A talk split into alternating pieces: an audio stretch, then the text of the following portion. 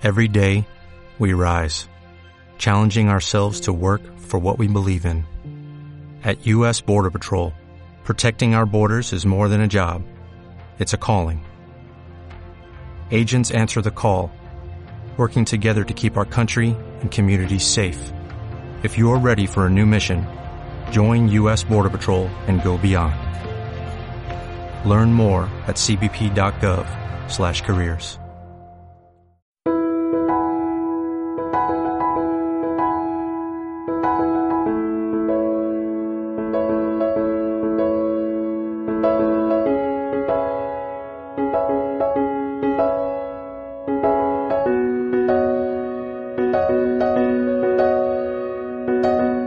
todos de nuevo.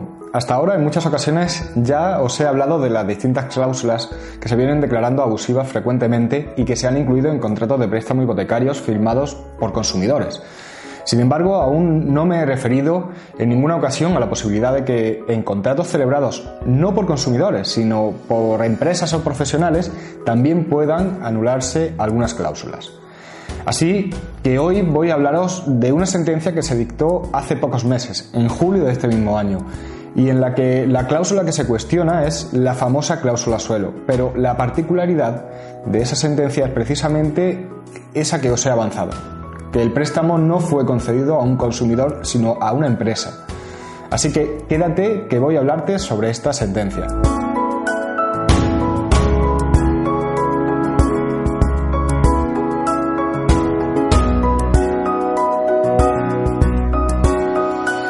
Como siempre hago y creo que así debe ser, me presento. Soy Javier Fuentes, abogado y fundador del despacho Jurisfirma Abogados, el despacho que pone nombre a este canal. Dicho esto, como he avanzado al principio, estamos acostumbrados a ver noticias de sentencias que se han venido dictando en relación con la abusividad o no de diversas cláusulas incluidas en los contratos de préstamo hipotecario. En los últimos años han sido muchas las cláusulas que se han anulado y de muchas de ellas ya os he hablado en distintas grabaciones.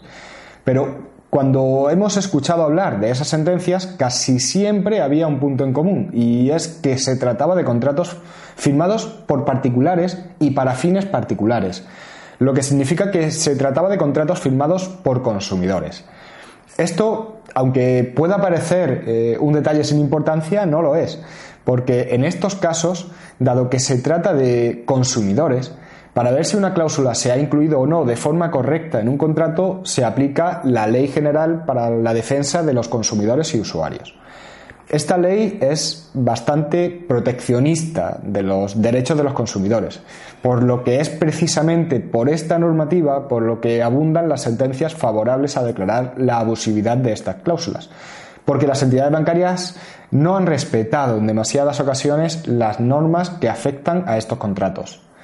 Sin embargo, cuando nos encontramos ante contratos en los que quien firma no se puede considerar consumidor, es cuando la cosa se complica, ya que en estos casos no se aplica esta normativa y por tanto los requisitos para que una cláusula sea válida no son tan estrictos. Realmente por todo esto, lo primero que hay que tener claro es cuándo nos encontramos con un contrato firmado por un consumidor y cuándo no se consideraría consumidor. Para esto, la ley, tal y como está redactada a día de hoy, establece que van a ser consumidores las personas que no actúan por su actividad empresarial o profesión, sino con un fin particular. También esta ley va a considerar consumidores a las personas jurídicas, es decir, las empresas o sociedades que actúen sin ánimo de lucro y de forma ajena también a una actividad comercial o empresarial. Por tanto, consumidores no son solo los particulares, sino que también lo pueden ser empresas. Sin embargo, esta forma de distinguir entre consumidor y no consumidor tiene un motivo que no siempre es real, ya que precisamente se da al consumidor una mayor protección por entender que dada su condición, se encuentra en una situación de más debilidad o en una situación de inferioridad respecto de la otra parte a la hora de contratar. Y esto, visto desde otro lado, supone entender que cuando los que están contratando son dos profesionales o dos empresas, ya no existe esa situación de debilidad o inferioridad de uno respecto del otro y por tanto no habría que darle una protección mayor a uno que al otro. Dicho así puede ser lógico, pero claro, generalizar así es algo muy poco realista, ya que si volvemos al caso de los préstamos hipotecarios, no es lo mismo que quien solicita el préstamo sea una empresa de cierto tamaño o que lo haga, por ejemplo, un carpintero o un mecánico, cuando están adquiriendo el local en el que van a trabajar. Es evidente, aunque la ley determine que en estos casos no nos encontramos ante consumidores, no va a haber una relación de igualdad entre ese carpintero y el banco o entre ese mecánico y el banco. Incluso en muchas ocasiones tampoco la podría haber entre la empresa y el banco. En estos casos, por tanto, para ver si una cláusula puede ser abusiva o no, o mejor dicho, eh, ya que no hablaríamos de abusividad, sino de si se ha incluido o no correctamente, no se aplicaría esta ley, sino que habría que acudir a otras normas más generales. Sin embargo, en estos casos también puede declararse la nulidad de una cláusula, siempre que no se hayan dado los requisitos que estas leyes establecen. Aquí es donde entra esta sentencia que os he anunciado al principio, se trata de una sentencia dictada por el Tribunal Supremo que viene de un recurso presentado frente a otra sentencia dictada por la Audiencia Provincial de Sevilla. Ambas sentencias declaran la nulidad de una cláusula suelo establecida en un contrato de préstamo firmado entre el banco, en este caso CaixaBank, y una empresa. Lo primero que hace la sentencia es dejar claro que a esa empresa no se la considera consumidora y por tanto no se le aplica la Ley General para la Defensa de los Consumidores y Usuarios. Sin embargo, lo importante de esta sentencia es que determina que una cláusula incluida en este tipo de contratos puede anularse cuando no existe información dada por la entidad bancaria. De esta forma, en esa resolución se dice que lo importante es que se cuestionó la incorporación de la cláusula al contrato y la falta de consentimiento válido, porque la entidad prestamista ocultó deliberadamente la existencia de la cláusula suelo. Y continúa además diciendo que hubo una eh, total ausencia de información sobre la propia existencia de la cláusula suelo. Es decir, no hablamos del famoso control de transparencia en el que se anula una cláusula cuando no se ha informado correctamente de qué supone esa cláusula y las consecuencias económicas que va a conllevar, sino que hablamos de que no se ha informado de la existencia de esa cláusula. Con esto se ve que va a ser una cuestión mucho más difícil de conseguir, pero también es verdad que esta forma de incluir una cláusula de este tipo sin informar de su existencia no ha sido algo aislado en este tipo de contrataciones. Por lo que si eres profesional o empresario, puede que la cláusula suelo que se incluyó en tu préstamo se haya realizado de la misma manera y pueda anularse.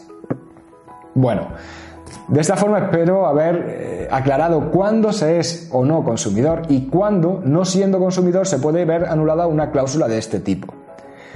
También os voy a dejar el enlace a esta sentencia del Tribunal Supremo y a la que dictó la Audiencia Provincial de Sevilla por si queréis consultarla.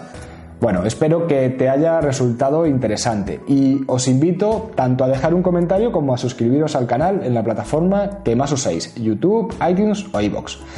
Y para terminar, os recuerdo la posibilidad de contactar directamente conmigo, algo que podéis hacer mediante el correo electrónico info.iurisfirma.es o a través del formulario de contacto que encontraréis en la web del despacho iurisfirma.es. Un abrazo muy fuerte a todos y hasta luego.